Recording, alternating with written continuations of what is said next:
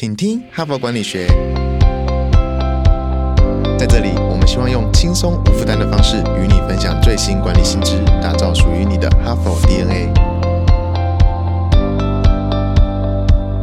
我是节目主持人杨玛丽 Mary。大家好，欢迎来到今天的请听哈佛管理学。那今天已经是礼拜四了，我们一连四天呢都来分享一个主题呢，就是 AI 与人性哦。那我有分享说，其实在二月中旬呢，Open AI 既推出 Jet GPT 之后呢，又推出了一个从文字啊到影片的 Sola 哈这个城市啊，又再度引起全世界的轰动哈。以前呢是我们输入文字下指令，它也给我们文章、给我们摘要等等，或者是图片哈也。可以 Meet Journey 等等，又给我们图片。那现在可以给我们影片哦，而且影片呢是非常的专业哦，比人做的啊好像更厉害。而且我们只要哎下下指令就可以产生影片，不像以前要花很多的成本去制作哈。所以又再一次呢，把这个 AI 的热潮又炒高了哈。所以我们呢就又回过头来，我发现说我们有一阵子呢都没有分享 AI 相关的文章。那事实上呢，哈佛商业评论在过去一年多来有非常多方方面。面有关于 AI 的发展以及 AI 对人类的未来的，不管是工作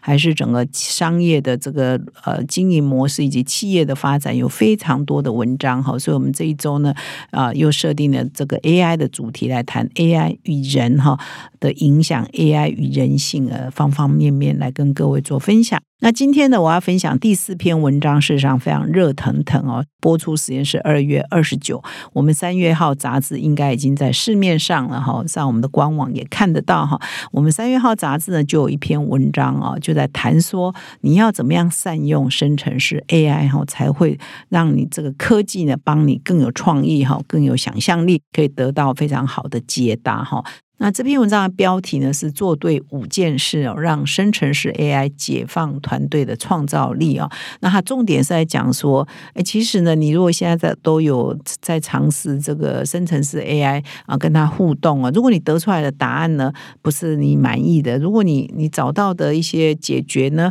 也是很普普通通啊，那不是科技的错，事实上是人的错啊。就是很多的科技呢，它本无罪了哈啊，是你不会用，或者是。你用的方式错了哈，才得不到你要的结果，才得不到很棒的结果哈。所以这篇文章就来教我们说，那你应该怎么用，才可以让 Chat GPT 可以让生成式 AI 可以帮大忙哈。所以这今天呢，我主要来分享三月号刚刚出版的一篇文章。耶！庆祝的时刻来喽，哈帕突破两千万下载了。为了回馈各位听友的支持。我们将会推出一系列的特别活动，邀请大家一起来同欢哦。嗯，两千万的特辑要播什么呢？这次就由你来决定吧。我们会抽出四位幸运儿，从星期一到星期四，一天一个主题，从选文到录制都为你量身定做哦。你想了解哈帕的幕后神秘面纱吗？你有职场或管理上的难题，想跟我们一起分享吗？现在开放两千万 Q&A，赶快赶快来留下你的问题，就有机会被 Mary 选中，亲自为你解答哦。诶，你以为只有这样吗？我们还会邀请十五位听友来到现场查叙，你的声音还可能会出现在节目里面哦。千万不要错过，赶快赶快赶快来报名，因为有你，我们才会更精彩。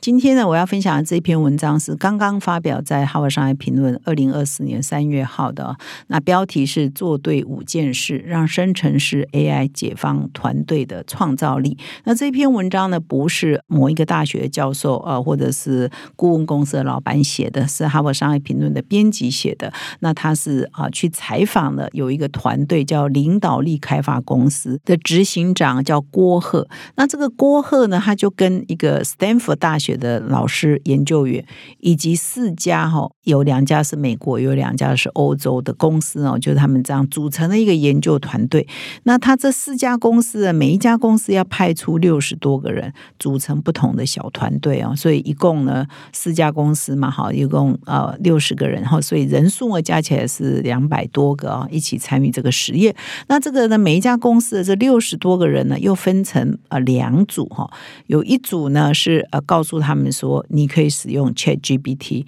另外一组呢是完全不使用 Chat GPT 的哈。那他们呢都得到了一些题目，就是说，哎，我们现在公司面临了一个业务的问题，所以我们如何去开发啊新的业务来源？呃，或者是说，我们都面对同样一个人力资源的问题，我们要怎么样做内部的培训等等哈？就是他们这个对照组有一组可以用 Chat GPT AI，有一组是不行的。他们的题目都是一样，他们命题都是一样的哈。就是你们这一组人去想，我们怎么解决我们的业务的问题，或者我们怎么解决我们人力资源的问题，题目都是一样的，只是说有一组可以使用 Chat GPT 去协助啊，他们找答案、找解决的方法；有一组呢是完全不用。的哈，那给他们相同的时间啊，他们都去讨论过后呢，才一起回来啊 present 哈。那 present 了之后呢，就是说在当下就有人哈，有一个评审团呢，这在下面呢会打分数哦，看谁呢这个解决方案是比较棒的嘛哈。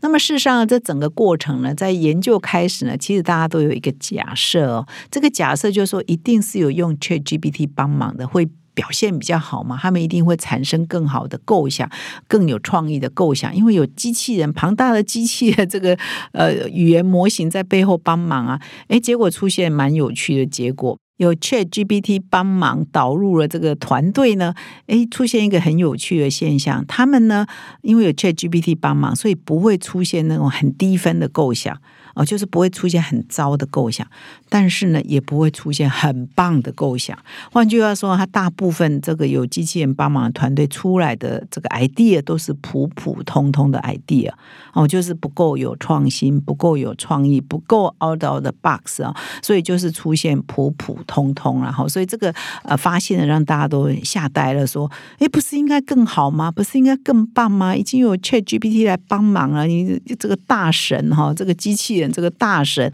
深度语言学习这个大神来帮忙，结果呢，就是让你避开了，哎，可能不合理的就帮你删掉了，很差的、很不入流的一些 idea 都帮你删掉。没错啊，它可以避开你啊，让你避开很糟的构想，但是也常常没有办法给你很棒的构想。所以到最后呢，这个机器人的团队出来的呃成果，就是都落在普普通通哦，不上不下哈这样的结论。那这样就失去了机器人要。帮我们提升我们的创意啊，提升我们的想象力啊，创造力，这样的原意就失去了嘛。所以呢，经过这样的实验呢，这一篇文章的编辑呢，就是他们这个团队就得出了啊，那有五项事情你一定要做到，才有办法让 AI 呢当上好的帮手，可以帮你找到更创意、更独特，得到一些更棒的解决方法。那有哪五个步骤呢？第一个步骤就是你在描述你要解决的问题。这一件事情上要非常精确，要非常精确的表达你要解决的问题。他说：“你如果问机器人这个简单的问题、普通的问题，他给你的答案当然就很普通了哈。比如说，你说我汪汪叫啊，就像一只啥，他一定会告诉你就狗啊。但是出现这个狗的答案不是毫无用处吗？毫无意义吗？太普通了吗？所以呢，他就说我们第一步呢，就是要呃输入的问题越多，细节越好，越具体越好，就是你要不断的。”不厌其烦的把你的问题呢，你要问机器人的问题呢，更具体、更多细节，写越多越好，不厌其烦。比如说，你不要问他说我们要如何提高顾客满意度，你可能还要加上说，哎，我要提高呃留客率啊，提高十个 percent 啊，甚至你要把你的服务流程呢告诉他越精准越好，就是你要为他更多有关于你的整个作业流程越多越好，然后你期待的答案呢要越具体越好，否则呢你很笼统的问。哦，他就给你很了无生气的结果啊，就是非常的 boring 的，很普通的。那我们何必浪费时间在机器人身上拿到很普通的又不 outstanding 的一些解决方法呢？那就不需要浪费这个时间了哈。这是第一步，你要精准描述你要解决问题，越细越好，越多越好，越具体越好哈。这是第一个。步骤。那么第二个呢，是你在跟机器人互动之前，你要自己呢跟自己啊脑力激荡哈。比如说啊，我们在团队啊要一起来解决一个问题嘛，那团队就会跟 AI 互动嘛。在跟 AI 互动之前呢，团队里头每一个人啊，假设我们团队有五个人，有十个人，先啊也你也不要先讨论，你就先各自沉淀十五分钟、半小时，我们各自想一想，我们到底想要。问什么问题？我们到底有什么样的想法？然后再聚焦团队在讨论，然后才开始跟机器人互动。这样的过程呢，就是让我们避开团队啊会有团体的迷失，或者呢，我们一下子呢就贸然去呃问 AI 呢，AI 可能也会给我们一些呃答案呢，也会引导我们往这些答案去想。那这些答案可能又到最后都是普普通通的，它又限制了我们的创意的发想。所以呢，我们要尽量的在跟 AI 互动之前啊，在跟团体互动之前呢，我们自己先带着创意来，好，我们先自己带着别出呃新材的创意。新想法来到团队中讨论，讨论之后呢，再去跟 AI 互动，这是会比较有帮助的。第三呢，就是要严格训练 AI 哈，就是我们在企业内服务，有可能你的公司已经是上百年了，有几十年了，你已经在这边服务一二十年以上了。经年累月呢，我们对我们的公司，我们对我们的产品，对我们的组织文化都是很了解的哈，一说就通，一个眼神就通。但是 AI 哪懂那么多啊？所以呢，我们这个要跟 AI 互动来解决我们公司的问题之前，你要尽量为 AI 让它越了解你们的组织文化，越了解你的公司。司产品越了解你们这个企业越好，他了解越多呢，他可以给你的答案呢也会越好。所以他这边就建议的，你要严格训练 AI，你要尽量的输入哦，跟你的这个要寻找的问题相关的一些有关于你公司的一些背景资料越多越好，让他越了解你的公司或你的企业文化，或者是你的要解决的领域的问题的范畴，AI 越了解啊，他越可以给你比较好。的答案哈，所以这是第三个严格训练 AI。那么第四个呢，是把 AI 当做伙伴。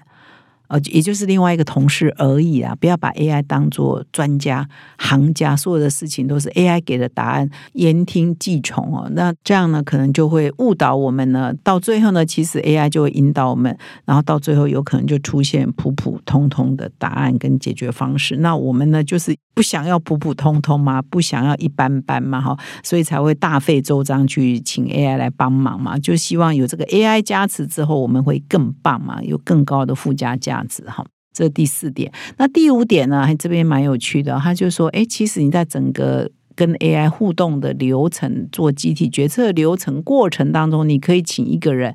啊，来外面的人，不是你团队的人，来协助团队做最后的决定，以免呢，呃，这一群团队被 AI 呢牵着鼻子走。当然，这一个非团队内部的人呢，他也要某种程度了解 AI，某种程度了解这个团队到底在干什么，他才有办法做一个比较好的 outside，的可以协助啊这个团队如何跟机器人、跟 AI 来互动，找出更加的解决办法，也避开了他们可能遇到的一些盲点。那么，除了分享以上五个步骤、五个方法如何跟机器人啊、生成式 AI 互动之外呢，这篇文章的后半部还附了一个真实的一些企业代表的访问。那么，这个企业代表呢是位在爱德华州的保险公司，叫 EMC 啊。这个受访者是这家公司的资深副总裁兼资讯长。那么，这家公司呢，也就是他在分享说，哎，他们当初啊，自从有 ChatGPT 有生成式 AI 之后，哎，他们一开始呢也是很兴奋。那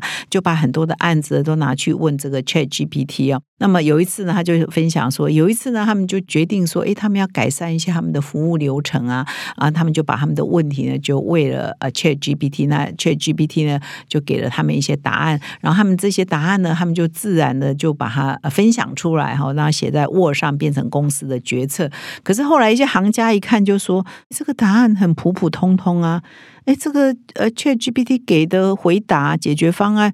一般般啊，没有更好啊，比人想的更差啊，那怎么可以这样用呢？哈，所以他们就从那一次经验之后，他们就慢慢的啊增加了一些问句，就是问不能问太普通的问题，在问的过程就蛮符合我刚刚讲的这个五个元素，要越仔细啊，越多细节越好，提供背景知识越多越好，然后也要把人的创意跟想象力融进去哈。所以他这一篇访问呢，最后得出了一个建议是说，你要问深层次怎么问呢？你就问越多，他给你的答案。回答就会越好，就是你你给他资料越多，你问的越仔细、越细节哈、越具体呢，他给你的答案会越好。你如果问的一个普普通通的问题，他给你的答案也就是普普通通。那我们就是不要普普通通哈。所以以上呢，就是这一篇文章呃最后下半部再跟各位听众做补充。那么以上呢，就是我们这一周呢轻松读四篇文章到这里就结束了哈。就是深层次 AI 呢，真的是它的普及性呢，以及它对全世界的影响的讨论度呢，是在西方世界或者在台湾呢都是非常的高的。那这个科技呢演变越来越快，那科技本身呢呃是很中性的。它有没有帮我们很多大忙，就看我们啊怎么用它，会不会用它，用的方法对不对哈，是很关键的。不在科技本身，是在人啊跟它互动跟协作的过程才是最重要的。以上是今天的分享，感谢你的收听。我明天呢还有哈佛人物面对面的单元，欢迎各位听众要持续锁定我们这个频道，感谢。现在就注册 HBR 数位版会员。每月三篇文章免费阅读，与世界一流管理接轨，阅读更多管理大师的精彩观点。现在就开始。